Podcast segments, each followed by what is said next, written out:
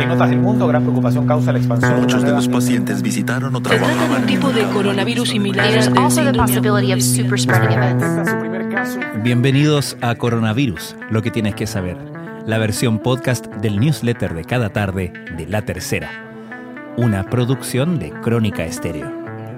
Es lunes 24 de agosto. El ministro de Salud, Enrique París, señaló que, en su opinión particular, quienes tengan COVID-19 no deberían acudir a votar en el plebiscito de octubre. Eso sí, reconoció que el tema que estén pacientes COVID positivo el día de la elección todavía no lo tenemos claramente definido. Los países que han acudido a las urnas este año en plena pandemia han tenido aproximaciones distintas respecto de las personas contagiadas. En Corea del Sur, por ejemplo, se dispuso la opción del voto por correo y voto adelantado para quienes estuvieran contagiados. Croacia, por su parte, permitió el sufragio a domicilio con una persona de confianza, mientras que en Singapur los ciudadanos con fiebre pudieron votar en la última hora de la jornada. Solo algunas comunidades de España no permitieron el voto de infectados. Por otro lado, el MinSal reportó 1.903 casos en las últimas 24 horas y 64 fallecidos. Con esto, el total de personas que han sido diagnosticadas con COVID-19 en Chile llegaron a 399.568. De ese total, 16.188 pacientes se encuentran en etapa activa del virus y los recuperados suman 372.464. Estas son las informaciones que destacamos en la cobertura de la tercera a la crisis del coronavirus. Yo creo que los COVID positivos no deberían ir a votar y esta es una opinión mía, no del ministerio. Creo que van a producir susto en las demás personas y eso podría bajar la participación, fue lo que dijo Enrique París en una entrevista con Publimetro. Dos de cada tres países que debían celebrar elecciones este año decidieron posponerlas debido a la pandemia del coronavirus y al menos 54 territorios optaron por celebrar sus comicios de acuerdo a su plan original a pesar de las preocupaciones relacionadas con el COVID-19, según un estudio del Instituto Internacional para la Democracia y Asistencia Electoral, IDEA.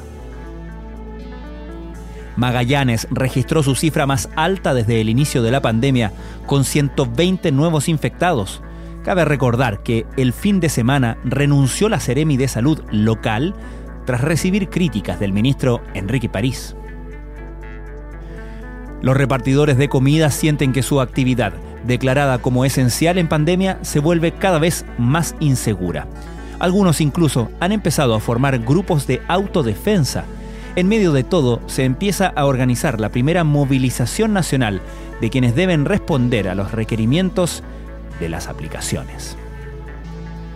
Sin la certeza de que una vacuna eficaz contra el coronavirus esté en Chile antes del 2021 y con la seguridad de que el patógeno es capaz de generar rebrotes, el Ministerio de Salud ya está proyectando cómo será la realidad sanitaria del próximo año a nivel de infraestructura y recursos.